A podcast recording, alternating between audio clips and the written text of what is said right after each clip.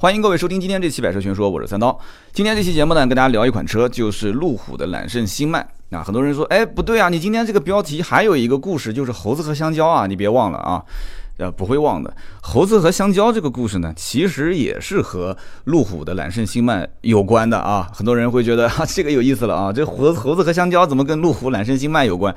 大家注意听啊，今天这个猴子和香蕉的故事，呃，有些人可能猜我要讲的是一个关于道德的起源啊，因为网上我百度也搜了一下，我看到猴子和香蕉的故事都是在说那个什么猴子去拿香蕉，然后那个喷水啊，我今天说的不是这个啊，不是这个，这是另外一个版本，我不知道有没有人听过啊，就关于猴子和香蕉的故事。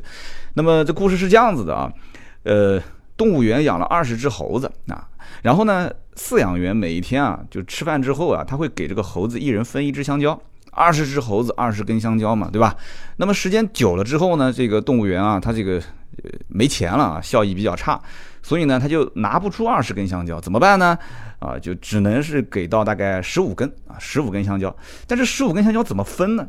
对吧？这个管理人员呢也觉得这个不太好分，所以呢，索性就把这十五根香蕉啊，就放到一个箩筐里面，就直接放在笼子里啊。你猴子你们自己去拿吧啊。那么这个时候大家知道啊，以前是一人一根排着队拿，对吧？呃，大家都是平均主义嘛，对吧？你都有我也有，无非你的香蕉长一点，我短一点，哎，就无所谓了。但是现在只有十五根啊，二十只猴子怎么分？而且饲养员也没有去合理的分配，就放那个地方，你们谁愿意拿你就去拿就可以了。那么结果怎么样呢？啊，可想而知嘛。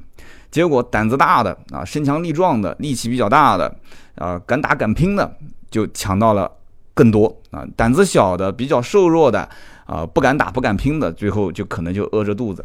那么一次两次之后呢，啊，大家就会发现这种身强力壮的猴子、霸道的猴子越来越多啊，越拿越多，应该这么讲，自己甚至都吃不完啊。那怎么办呢？你吃不完，那总有吃不饱的猴子啊。于是这个身强力壮的猴子就把就多的这些香蕉啊，就分给那些啊吃不到的这些猴子。那有人讲说，哎，这个不是慈善吗？怎么可能呢？还给你做慈善呢？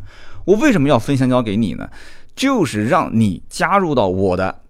同伙当中来，哎，那么将来呢，再有香蕉放到这个篮子里的时候，你得充当我的打手啊，就过去帮我一起抢。那么因此就会分成几个集团啊，一个一个的小集团，三五只猴子一个集团，五六只猴子一个集团。大家每一次去拿香蕉的时候，就互相打群架啊，打群架。一开始是单打独斗，现在是打群架了啊，因为之前我分配香蕉给你的，我是你老大啊，你抢完之后你得给我啊上交。那么最后呢，就一个集团打另一个集团赢了啊，另一个集团又打了这个集团赢了。时间久了之后，互相打的最后是有一方抬不起头来的时候，最后这一群猴子就统一了，啊，就形成了一个集团啊，有一个老大。那这个时候管理人员再把香蕉啊，不管你是分配十只也好，还是八只还是十五只，你再放进去，你看没有一个人会去抢了啊，没有一个人会去抢，所有的猴子就看看老大啊，老大。头一昂啊，有个猴子过去拿过来，老大来分配。哎，以前是管理人员分配，现在老大来分配，所以呢，这个就回到了这样的一个时代啊。那很多人讲说，你这个猴子和香蕉的故事到底想说什么呢？你们不是要问路虎新迈是什么样的人会去买吗？啊，所以我就告诉你什么样的人去买嘛。听懂了没有？啊，你还要说那么明白吗？路虎新迈这个车啊，你要仔细去分析，你会发现这是一个骚气十足的车。那很多人讲说这车定价好贵啊，这车怎么样怎么样？我跟你说啊，就像有一篇文章上面写的，就有一天刀妹跟我讲，刀妹说说刀哥最近新卖这个车文章怎么写？我说你看看同行的文章啊，他就去看了，他说刀哥我给你看一篇文章啊，写的好业余啊，他这文章上是这么讲的，说新卖这个车啊，嫌它贵的都是买不起的，都是不会买的啊，就真正买它的人不会说这个价格贵。他说这个文章好业余，我说不是写文章的人业余啊，是你业余了。刀妹当时就。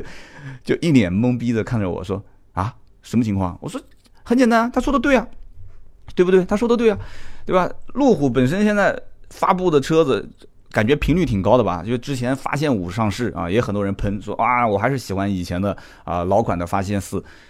说这些话的人，我可以这么讲，基本上百分之九十九都不会去买的人啊，都我就喜欢我情怀。真正买的人闷声不响的定金已经交了。”对不对？那么现在的新迈其实也是一样，我觉得新迈的骚气比揽胜，啊，揽胜的这个旗舰版本，什么什么巅峰创世这些，我觉得比它还要骚啊！它这个骚是发自真的不是说发自肺腑，就是它是外骚啊。你说揽胜的这个加长版它是这种闷骚，那这个就是真的是骚在骨子里啊，真的是就非常骚，像一个概念车。所以销售就说了这么一句话，销售说啊，这车贵吗？啊，对我也认为很贵，可是我们这是一辆卖给未来的车。就是销售跟我说的原话啊，这车到 4S 店去试驾，销售原话跟我讲说，这是一个卖给未来的车。你想一想，你拿现在的钱买到一辆未来的车，你不觉得很划算吗？哎，听起来好像也挺有道理啊。嘿嘿，后来我就说了，我说哥们儿都是同行啊，这个这这一套话是卖房子说的，这不适合卖车。那 哥们儿也跟我笑，他说，哎呀，反正现在公司培训都是这么教的嘛啊，就。的确也是啊，卖房子都是这么说的嘛。对啊，你不买，我跟你这么讲，你今天上午不交钱，你信不信下午这套房子就没了啊？果不其然，你上午说我就不信这个邪啊，你下午再过来看，你看的那个户型就没了 啊。你你还不买是吧？你还不买，这一层就没了。那哎，你果然过了一个星期过去看，这一层都没了。你你说你不相信他的话吗？没办法，是不是？所以刚刚我说那个猴子和香蕉的故事，谁去买这些车啊？谁去买那些车？那些比较瘦弱的抢不到香蕉的猴子。不可能嘛！这些抢不到香蕉的猴子，最后加入到这些集团成为打手，这些猴子不会去买的啊！为什么这么讲？很简单嘛，你要求的是什么？你一天就分那么一根香蕉，甚至两天才能分到一根香蕉，那你肯定讲究的是性价比，对不对？但是对不起，新卖的这一个人群，他是香蕉实在多的没有办法去分配了，对不对？就底下一帮打手嘛，对吧？啊，这个那帮猴子啊，那帮猴子，那帮猴子天天过来抢香蕉，钱来得快。对吧？香蕉来得快，所以对于他们来讲，这个车什么叫做性价比？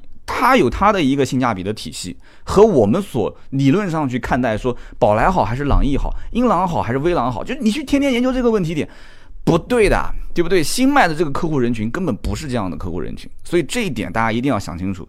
那么 SUV 本身就是一个特别赚钱的一个一个车型，那么路虎又是一个只做 SUV 的这样一个品牌，那么这两年。他对于客户的心理，包括他造 SUV 这种拿腔拿调这种感觉啊，他已经是可以说是炉火纯青。他特别了解这些啊，全球各地的，就是对于买 SUV 的人的一种心态，对不对？之前我看网上那个小马哥的测评，一上来就说这车特别骚，我觉得真的，就我也一开始看到这个车，我没有见过国外车评的时候，我就觉得这就是一个很骚很骚，骨子里就透着骚气的那种车型。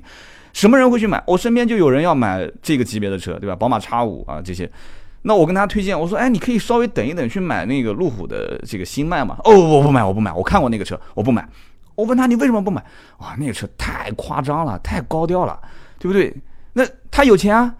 它的预算体系基本上也就在六十上下啊，六十多甚至七十。那有人讲不对啊，这车揽胜新迈就起步售价三点零 T 的都好贵好贵的啊，二点零 T 的也要六十多。哎，你说买这些车的人六七十能拿得出多一点少一点？你觉得很很很很难吗？我觉得不难啊，我觉得不难。所以你看啊，叉五基本上起步售价七十多万，呃，七十多万。只不过我刚刚讲为什么说六十多，因为打完折之后的价格啊，因为现在我感觉。揽胜的这个新迈的整个的定位和宝马的 X 五特别有竞争关系啊！有人可能会觉得路虎跟宝马就打骨子里觉得路虎比宝马要高一个档次。哎，你说对了。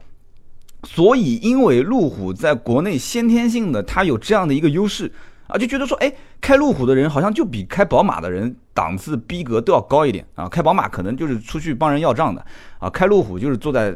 这个 坐在办公室里面抽雪茄的大老板啊，所以就这样子一来的话，有些人认为就是，对吧？大金链子、大金表，手上戴着纹身，左青龙右白虎，对吧？前朱雀后玄武，就这帮大哥是开路虎的，所以他就会自然而然的把这个车的社会符号，他就把它定义了以后，你现在你再感觉说，哎，你看啊，新迈这个车跟叉五好像长宽高就是整个的都要小那么一圈，可是就是觉得啊，路虎的新迈这个车。比宝马的 X 五好像逼格更高一些。你去看宝马 X 五的 2.0T 的定价七十五万八，对不对？七十五万八。其实你现在吐槽，你说新迈的定价定高了，为什么？其实你是跟 F Pace 去比，你知道这个车跟 F Pace 是一个平台的，对不对？所以你看 F Pace 的 2.0T 定价才五十多万，那你新迈凭什么定价定一个六十多万？可是这往下比你可以比，那你往上看。对不对？甚至有的人认为还不是往上看，叉五虽然长宽高各方面是比它要大一圈，可是从品牌角度来讲，很多人会觉得说，哎，我买一个路虎，我不觉得比买个宝马要档次低，你说是不是？所以你想六十多万买一个宝马叉五啊，七十五万八，现在终端优惠完之后的价格，二点零 T 也就在六十二万五到六十三万上下。所以你看新迈定价就很聪明啊，二点零 T 六十八万八，你优惠完的宝马六十二万五到六十三，那我现在新迈官方定价六十八万八。前期呢，二点零 T 的版本，因为 P 三百还没上市啊，现在目前是 P 二五零，就这个版本啊，就是原生态的之前的捷豹的这个 F Pace 上的这一套系统拿过来用。那既然拿过来用，啊，成本也比较低，定这个价格呢，他也没把自己，因为他知道想买我的人也不会在乎贵那么几万块钱，对不对？你要买这一股骚气，那。多那么几万也无所谓，所以他定个六十八万八，终端将来肯定会有优惠。可是前期六十八万八就是不让价，而且我了解的情况是什么？就这个车啊，目前还有订货周期，大概在两个月左右，两到三个月。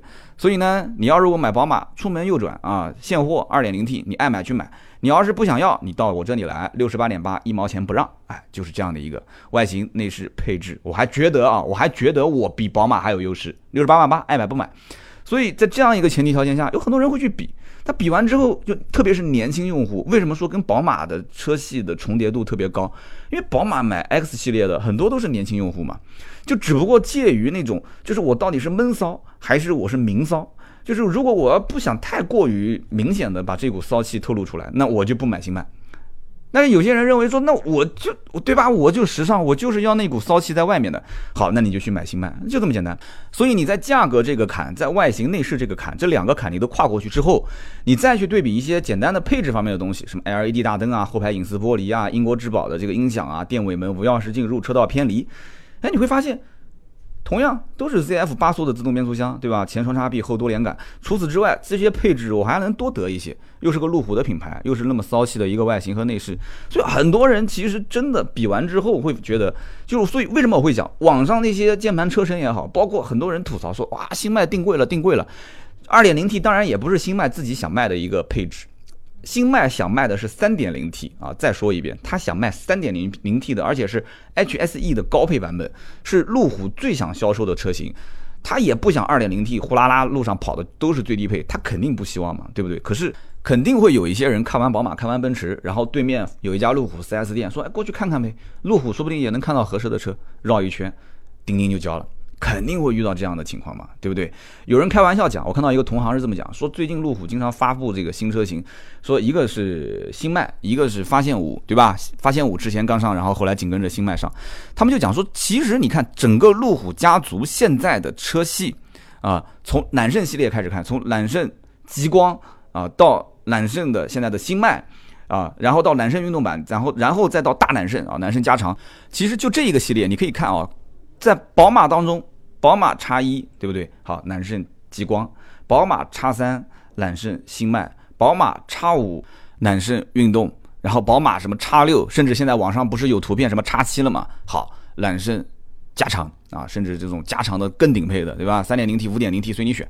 好，那么这样的一个情况下，中间还有错位，就像我刚刚讲的，你新迈其实你看它的定价也可以跟叉五的二点零 T 的最低配之间进行重叠，所以你看它就是把你 BBA 里面卖的好的这些 SUV，我路虎从你这边挖一勺子过来，对不对？用户群体其实是有重叠的，而现在你看家族里面。他们家便宜的车也有啊，横置的，比方说像这个极光或者是这个发现神行，三十来万，很便宜啊。它可以拿这些车型去吸纳再低端一些的用户啊，就你只是豪华车想入门没关系。你以前觉得说你可能看看 BBA 的一些入门车，好像路虎 4S 店我就不要去了，哎，现在我欢迎你来。哎，三四十万的车我也有，对不对？虽然说拉开车门，你可能觉得内饰也就是一个福特的水准啊，但是我挂着一个路虎的标嘛，对不对？你不说我不说，谁知道呢？嗯，所以在这样一个前提下，我觉得路虎现在整体的趋势就是以赚钱为目的，不要说那些废话啊。SUV 那么能那么能赚钱？中国市场那么多土豪，那么多中国人喜欢 SUV，那我就可劲的造嘛，对不对？造完了我拿去卖嘛。那么在这样一个情况下，新迈它本身，你看它跟捷豹的 F Pace 都是这个 iQ 的平台，是不是？而且你看这个新迈的英文，新迈的英文叫什么？叫 Villa 是吧？我发音不标准嘛，这是个拉丁语啊，Villa。那么这个其实就是最早最早出的路虎的揽胜的这样的一个代号啊，就是最早的路虎揽胜的原型车的代号啊，所以它它这个车子，你从它的英文标识上来看，再从它的这个造型上来看，你就知道它其实骨子里面是揽胜，但是它的骚气比揽胜还要重，就是一个来自未来的车。用用厂家的话讲，或者用经销商的话讲，就是拿现在的钱去买未来的车，就是给你贵一点又怎样？而且你真正分析下来，他又觉得说，这车其实我给你定的还不算贵，我跑跑量有什么错？赚你一点钱又有什么错？哈，那么在这样一个前提下，我基本上就算是看懂那么一点东西了啊。我觉得其实真的这个车，你只要能觉得能 hold 得住它啊，你能 hold 得住它，你真的你把极光啊，包括这个新迈，再把揽运这些车放在一起，你会发现，你无非就是衡量一下你自己兜里面有多少钱，这是一个最关键的，对不对啊？三十到五十你就不要看新迈了，你就去看看极光啊。你如果是五十到八十，你可以看看。这个新迈，你如果八十到一百，那你可以去看看揽胜运动啊。你要是一百往上，你特别有钱，两百往上，那你就去看揽胜加长，我都给你分配好了。我觉得这种分配体系跟保时捷的帕拉梅拉特别像。保时捷帕拉梅拉那期节目我跟大家不也聊过吗？对不对？你如果预算是一百到两百，OK，我都有，甚至到三百我都有，四座版本的也行啊，四加一座的那个，对吧？Turismo 啊，Sport Turismo 我也给你啊。你要想像九幺幺也可以，你要想像一个奔驰的那种舒适度，我也可以给你一个行政加长版。现在这种豪华车是越来越细分，而且对于有钱人的这种心态，就他是想偏商务，还是想真的出去装个逼啊，然后约个炮找个妹子，就他们是这种人情的需求点，基本上你说不统一，它其实也比较趋向于统一，就是社交符号嘛。车子开出去就是给别人看的，就这么简单啊！你别分析说哪个配置更性价比高或者怎样啊！当然了，这个也要跟你们说一说啊。不说的话，有人讲说你这个纯纯粹这节目就是扯淡的。就你要跟也要跟大家讲一讲，就哪个配置，我个人觉得性价比不错啊。就说一说我到 4S 店的这个经历吧，因为聊到现在都是讲分析这个那个的。我到 4S 店当时第一眼看到这个车，我就感觉这个车啊，因为之前你知道捷豹跟我之间合作也比较多，就你们所谓的充值的音频、图文、视频什么，之前确实从 F Pace 一上市到后面跟他们合作了很多次，就是捷豹 F Pace 给人感觉哎是挺大的，可是你看到了路虎的这个。新迈之后你会发现，哎，怎么感觉比比这个 F Pace 还要再大一些？但是你拉开车门之后又发现，哎，怎么后排空间那么小？就感觉就是一辆普通的家用 A 级车的空间，一点不夸张啊，这一点不夸张。你可能觉得说，怎么可能？刀哥你说的太夸张了。回头你看我的微博啊，发了微博了嘛，后排空间真的是非常小。其实后来我了解了一下情况是什么样的，就是说这个车它就像是一个拍扁的揽胜。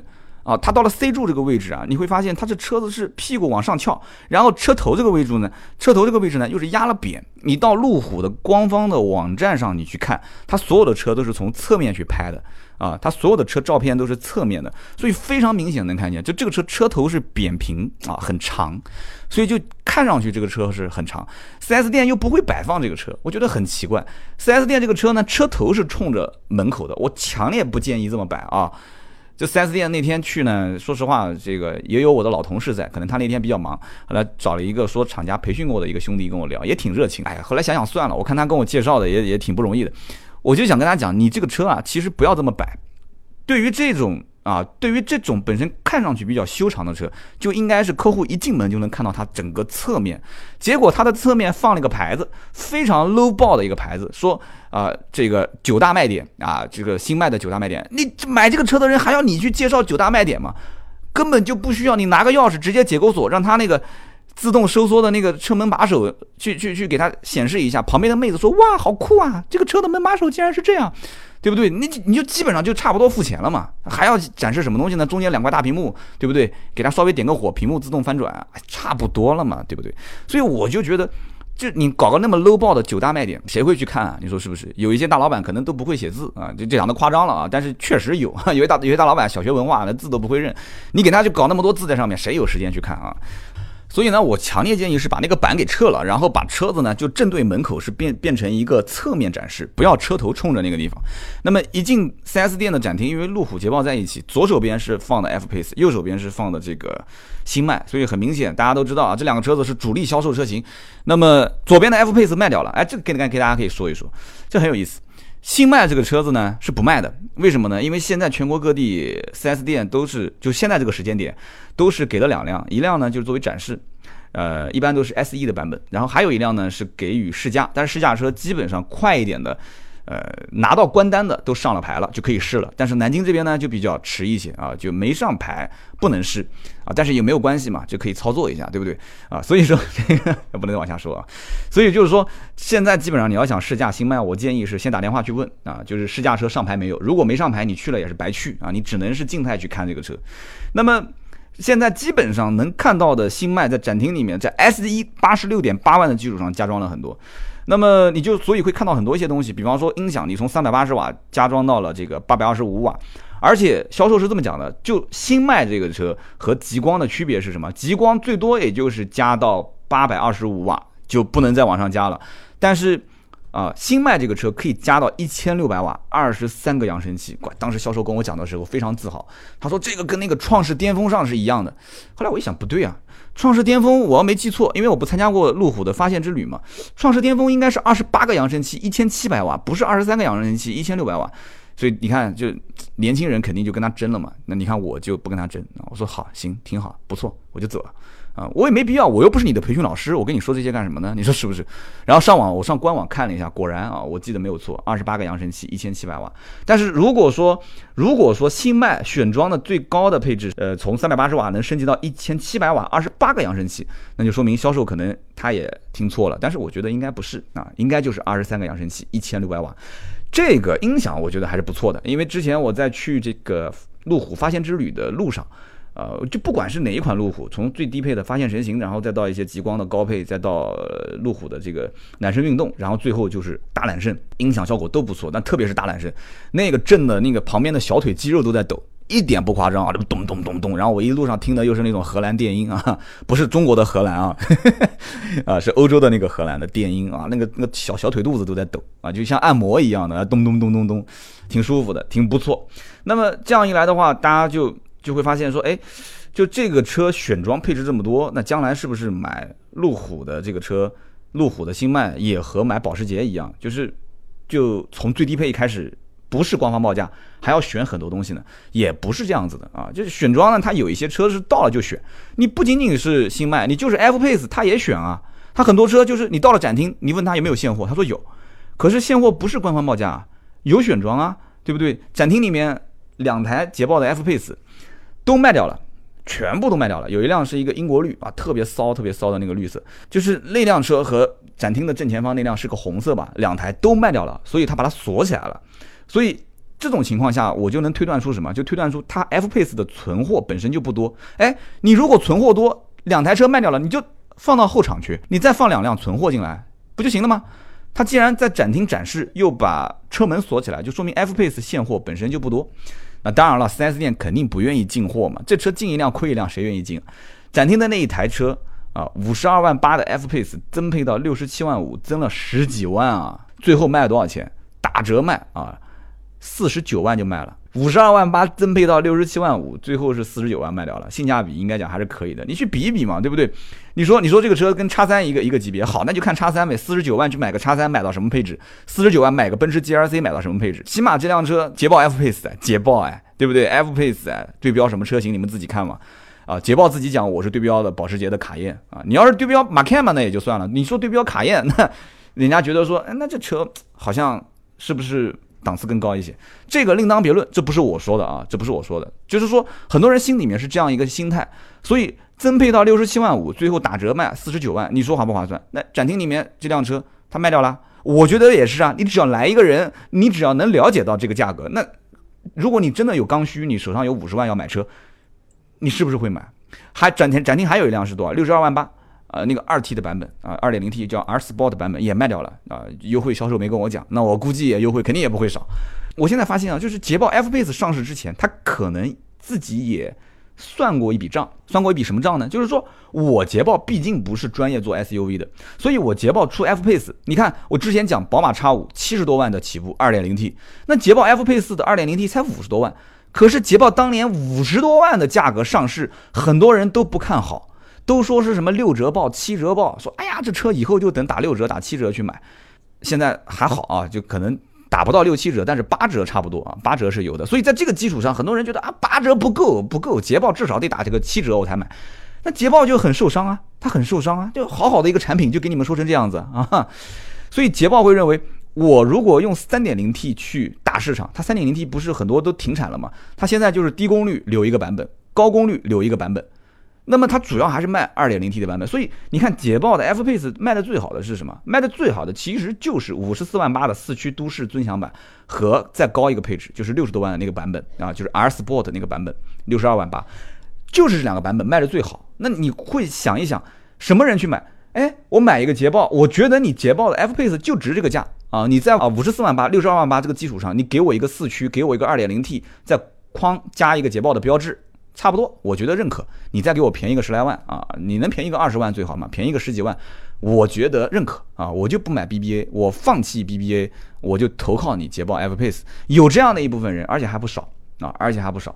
可是三点零 T，很多人就要开始好好的想一想了。你你三点零 T，你说销售讲，我带你去试驾，我带你听听这个降档补油的声音，我带你去听听这个回火的声音，哇，特别特别刺激。哎，不去，我不去。你先告诉我多少钱？我高功率八十多万啊，低功率六七十万。对不起，你捷豹卖这个价格，我肯定不买嘛。我有这个钱，我不如去买隔壁的路虎了，对吧？那你 hold 不住这个价格怎么办？二点零 T。所以我个人觉得啊，捷豹 F Pace 其实就是去 hold 住二点零 T 的这个发动机的，对吧？现在也不是出了自己的研发的发动机了嘛。好，包括这个 P 三百，就是新迈。现在不是 P 三百这个版本还没上嘛？P 三百版本上了以后，也是用的这个新的，就是捷豹路虎的自家的自己研发的这个发动机啊，捷豹二点零 T 新款发动机。OK，P 三百后期新卖新款。那么在这个基础上，我个人的判断是什么？就是路虎新迈就是主卖三点零 T 啊。那么捷豹的 F Pace 呢？退而求其次啊，我就主卖二点零 T，就这么简单嘛，对不对？而且我觉得两个最后搭配的应该也挺好。我觉得应该两个人搭配死啊，搭的也配合。而且你想一想，本身捷豹、路虎都是一家店，对不对？投资方都是一个老板啊，都是一个老板。这老板你你管他什么三点零 T、二点零 T 呢？对不对？F Pace 卖二点零 T，将来如果能挣钱，那卖的买的人多能挣钱，那我就卖二点零 T、三点零 T，我就不进货呗，对不对？现在我相信路虎、捷豹的这个发货商、经销商。跟 4S 店，呃，就是厂商跟 4S 店，其实也不是厂商了，就进口版本还是这这种，就类似于像什么销售贸易公司一样的，它还是和经销商之间的供求关系，经销商还是比较强势的嘛，对吧？因为我能挣钱嘛，对不对？那那跟厂家的关系，厂家能带你挣钱，那还是比较和谐，还是比较和谐。所以从这个层面上来讲，我个人感觉啊，就是只要能挣钱，你 2.0T 卖得好。捷豹 F Pace 那就卖，我三点零 T 就不进了。那么如果新迈三点零 T 卖的好，那我就好好的卖三点零 T。二点零 T 那个什么三三百那个，我觉得啊，包括那个二五零这两个版本应该不会特别强势啊。将来我估计也就这么一款，两个二五零和三百这两个高低功率当中，也就有那么一款，我估计卖的稍微好一点。那么大部分还是会选三点零 T，就是对于买揽胜的新迈这个车，我的预算就是八十上下，就那么简单。可是我对于买捷豹 F Pace 的这个预算，我觉得我就在六十上下啊，可能就只能下不能上，所以这就是买路虎和买捷豹 F Pace 这两个人之间，就两个群体之间的一些区别。真的，我觉得没办法，就是骨子里面就是这样的一个，呃，就是多年来积累的一些资本。就路虎就是 SUV 越野全地形，就是我的资本，对不对？那你捷豹你就好好的把你的车造造好不就行了吗？我觉得捷豹有点跑偏了。就不应该淌 SUV 的这个这个这个水，倒不是浑水啊。这个我讲到一个一个理论啊，就挤毛巾的理论。就以后我将来在说自呃自主品牌的 SUV 或者合资 SUV 竞争的时候，我会再提到这个理论。之前我应该也说过，就是领毛巾嘛。就这个毛巾如果是湿的，你怎么领它都是有水的，而且轻轻一领水就下来了，对不对？可是如果越领越干，越领越干，你再花大的力气，它领不出水。这不就是现在当下的 SUV 市场跟当下的这些？传统的三厢车、两厢车的市场嘛，SUV 市场就是一个湿毛巾嘛，你随便怎么领，里面都有钱。就中国人口红利，大家都愿意买 SUV。可是呢，你到了后期呢，你就越领越没水，越领越没水，对不对？就大家都在玩，都在拼命的领，那你就恶性竞争嘛。那么就这不就讲到另外一个理论，就是彼得蒂尔，很多人肯定看过这本书嘛，从零到一，他的理论嘛。你如果仅仅想提升百分之十，那是很轻松的。对不对？中国现在所有的自主品牌不都这么玩吗？就提升百分之十就可以了，只是只比你大那么一点，只比你配置高那么一点啊，改改壳子，改改内饰，那我就上市一款新车，只多出百分之十，那将来你一定是领毛巾越领越那个嘛，越领越领不出，最后就是实在领不出，你就你就不玩了呗。可是你如果早期你给自己定的目标就是十倍于对手，对吧？我要改进，我要十倍于对手，那一开始可能可能啊，很多人就已经输了，对不对？也也有可能很开一开始很多人就已经想要放弃了。人家不讲嘛，成功就是到第三天的白天嘛。可是第二天的晚上会暴风雨来临，你很多人就顶不过去啊。就大量的投资，大量的不知最终的结果会不会成功的这种风险投资，你都要砸进去，你也不知道成败。可是你最终收获的是什么？就是十倍的这种创新，十倍的这种，就是明显甩开竞争对手好几条街的这种强有力的竞争力。那这不就是你现在在很多车上都能看到嘛，对不对？奔驰 C 上市的时候，甩开竞争对手几条街，哎。就赚到钱了嘛，对不对？完了之后，你看现在路虎揽胜星脉，我倒不是说这车有多好，可是从设计上来讲啊，不管是外观设计，包括里面的双屏幕设计，就各方面，我觉得啊，就这一点，很多人愿意买单嘛。就当下你想选择这样的一种体验，你找不到其他的车，就这么简单，对不对？人家不讲吗？就是这就是一个 SUV 的劳斯莱斯嘛，就是在造越野车当中的劳斯莱斯。那就你既然都给这个定义了，那我我再去找其他的竞争对手过来竞争，奔驰也好，宝马也好。包括这个奥迪也好，你能找到类似能替代它的吗？没有人能替代。好，OK，那我就使劲的赚钱。没有人能替代我，那我不使劲赚钱吗？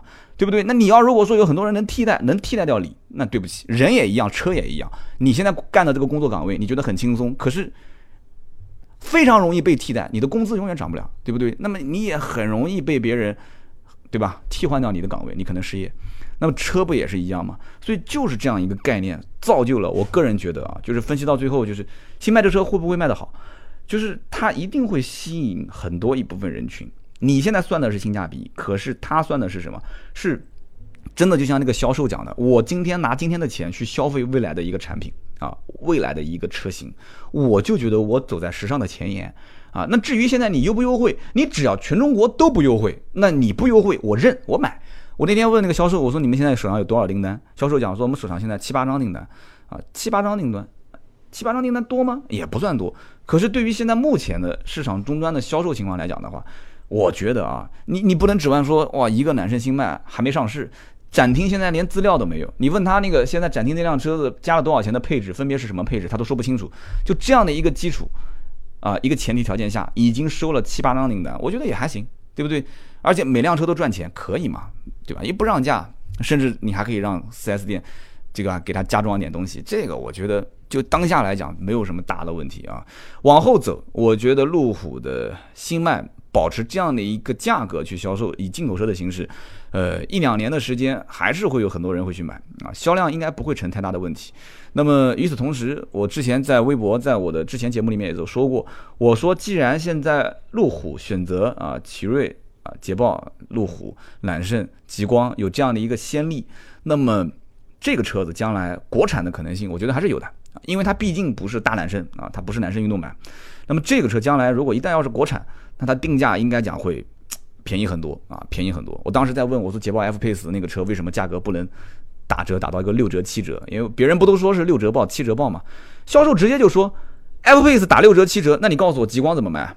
对，说的也是啊，对吧？极光现在国产都卖那么便宜，所以你要知道这个车的定价，如果它跟极光的国产版本是无缝对接，那基本上它就不需要在国产。但是怎么可能无缝对接呢？不可能。所以你看，六十八点八万起步售价啊，在这个基础上，将来一旦要是国产再少个十来万，那基本上和。极光的这个售价就开始对接上了，所以呢，我个人觉得这个车国产是势在必行的，而且你自己去现在分析一下会发现，新迈和发现五两个车都是路虎新车，而且价格比较靠近，所以你仔细分析这两个车，你会发现啊，发现五也是揽胜的平台，它相当于是个大号的七座的 SUV 啊，然后发现这个车系其实主打的是什么？就是走实用性，包括越野能力更加强劲啊，越野能力更强，然后更具有实用性的一个路线，那么。呃，你再看现在的新迈，新迈其实就是走时尚、时尚的这个范儿，所以新迈这个车和发现五这个车，我看网上同行有一句话讲的很有道理啊，就相当于权志龙跟史泰龙啊，权志龙跟史泰龙啊，就是基本上像我们这种九零后都知道 啊，权志龙对不对啊？那么八零后对吧，都知道这个史泰龙啊，就是权志龙跟史泰龙，新迈跟发现我，就这句话我觉得写的很到位啊，一个同行写的文章。所以在这个基础上，你去分析一下就很清楚了，对不对？极光和发现神行两个，我们就走一个绝对的低价啊，相对低价又实用的路线啊，就满足这样的一部分人群。你只有一个可能三四十万、四五十万，你就可以买这个车。那么同时又有一个发现五啊和一个这个新迈这两个叠加在一起，去打这样的一个一个走时尚范儿啊，一个走实用范儿，而且越野能力很强。然后剩下来再用揽胜运动跟大揽胜去定位高端，这个打法我觉得真的是。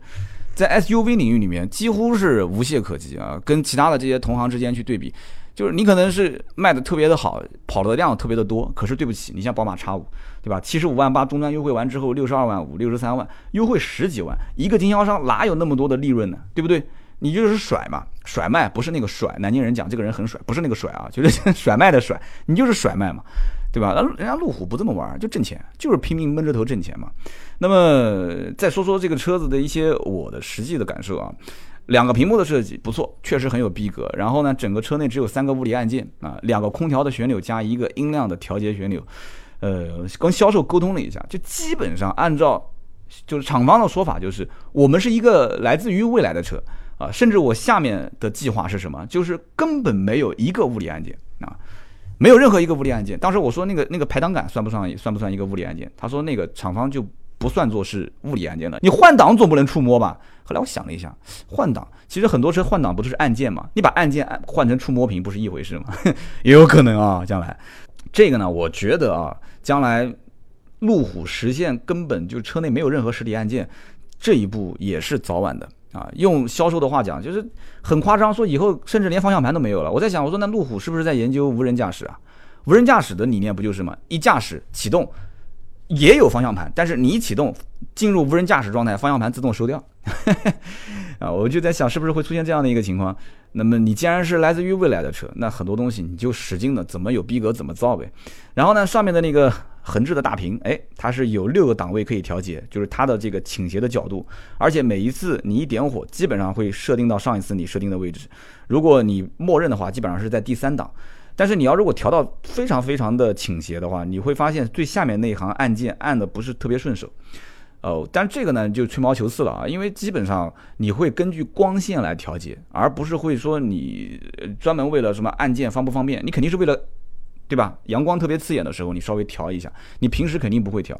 那么下面的这一个大屏幕，主要就是像什么空调啊、座椅啊这一些车辆的舒适性的功能调节。我觉得啊，真的还是以炫为主。为什么呢？其实这些功能调节本身，第一个不是特别多，第二个我之前在说保时捷的帕拉梅拉也说过，很多的功能是需要进入二级菜单，或者是通过两次甚至三次的这个触摸按键才能实现啊。它因为它为什么？它因为它有的时候是一个界面，同时要满足很多的这个功能需求，所以你需要点一下激活它，然后再点风速大小，然后再点什么东西，所以你需要有两三次的操作，而且容易吸引你的视线。所以这一点呢，你怎么说呢？你你为了追求这种感觉，那你就必须得接受这样的一种，有人觉得实用，有人觉得不实用。包括那个方向盘上面的两个那个，就是像游戏机的手柄一样的那个触摸的按键。那也很有逼格，对不对？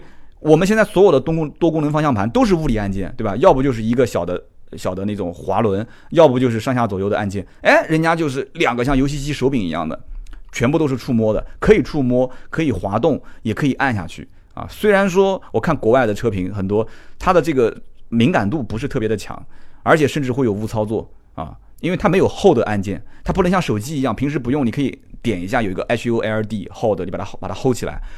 那就很麻烦了啊！不过话又说回来，这个不影响安全，只不过可能你你正在听着音乐，听得好好的，你突然你一点界面就变了，所以这些东西呢，怎么说呢？等到有朝一日啊，我来想办法去找一辆这个新迈的试驾车试个一个月左右，完了之后跟大家去好好说一说驾驶感受。我其实大家没有发现，其实我的节目当一辆车刚上市的时候，我会跟大家先去分析一下这个车的市场的竞争环境。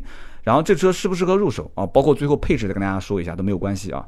其实你们也不要说什么啊，这主播不专业，这主播整天胡扯，没关系，你可以发表你的言论啊。今天这期节目也是一样，你在节目下方你骂我喷我都可以啊。我的心态是很好的，有一些主播很专业，你可以去听那些主播的节目，或者去看他们的节目。我觉得同行有人讲是冤家，可是我觉得互相学习，对不对？我有我的短板，你有你的长处。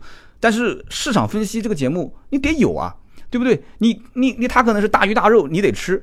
它可能是酒吧，它很时尚，你得去。可是我这个萝卜咸菜，你吃稀饭的时候你也少不了我，对不对？我可能就是个咸鸭蛋，我放那个地方，你想到我的时候，你总会有吧。所以市场上需要有多元化的节目和内容。所以我这种做市场分析的，我觉得还是需要有啊，还是有需要。你像炒股票一样的，你虽然你也知道那个什么股评专家这些都是扯淡，但是你 你真的炒股的时候，你偶尔还是得听一听，你说是不是？那你要说真扯淡，所有的车评都是扯淡啊！你包括我的都一样，因为你每个人都有自己的独立的世界观、人生观，对不对？你说来说去，你啊，好好好好好好，我去买宝马，好好好好好，我去买奔驰，这样的人多的去了。那我们到底说这个是有什么意义呢？把我的感受，我的一些这么多年的从业经验，从我的这个角度分析给你听啊，你听听有没有道理？有呢，你就拿去用；没有呢，你就当我这边胡扯不就行了嘛，对不对？啊，人生短暂，所以呢，这个时间你占用在我的节目里面。这也是感谢你们啊！听到最后都是老铁。今天这一期跟大家就说说这个路虎的新迈啊，就你想想看，这个新迈将来有朝一日你买回去，对不对？一解锁那个哎，那个车门把手伸出来那种感觉啊，就有的人真的，我觉得买个东西就冲那么一点，就那么一点点，他有的时候一冲动他就下手了啊！你想想看，路市面上有多少车子是真的，一点火那个是就会伸出来？有人讲阿斯顿马丁，有人讲说特斯拉。对不起，阿斯顿马丁不是。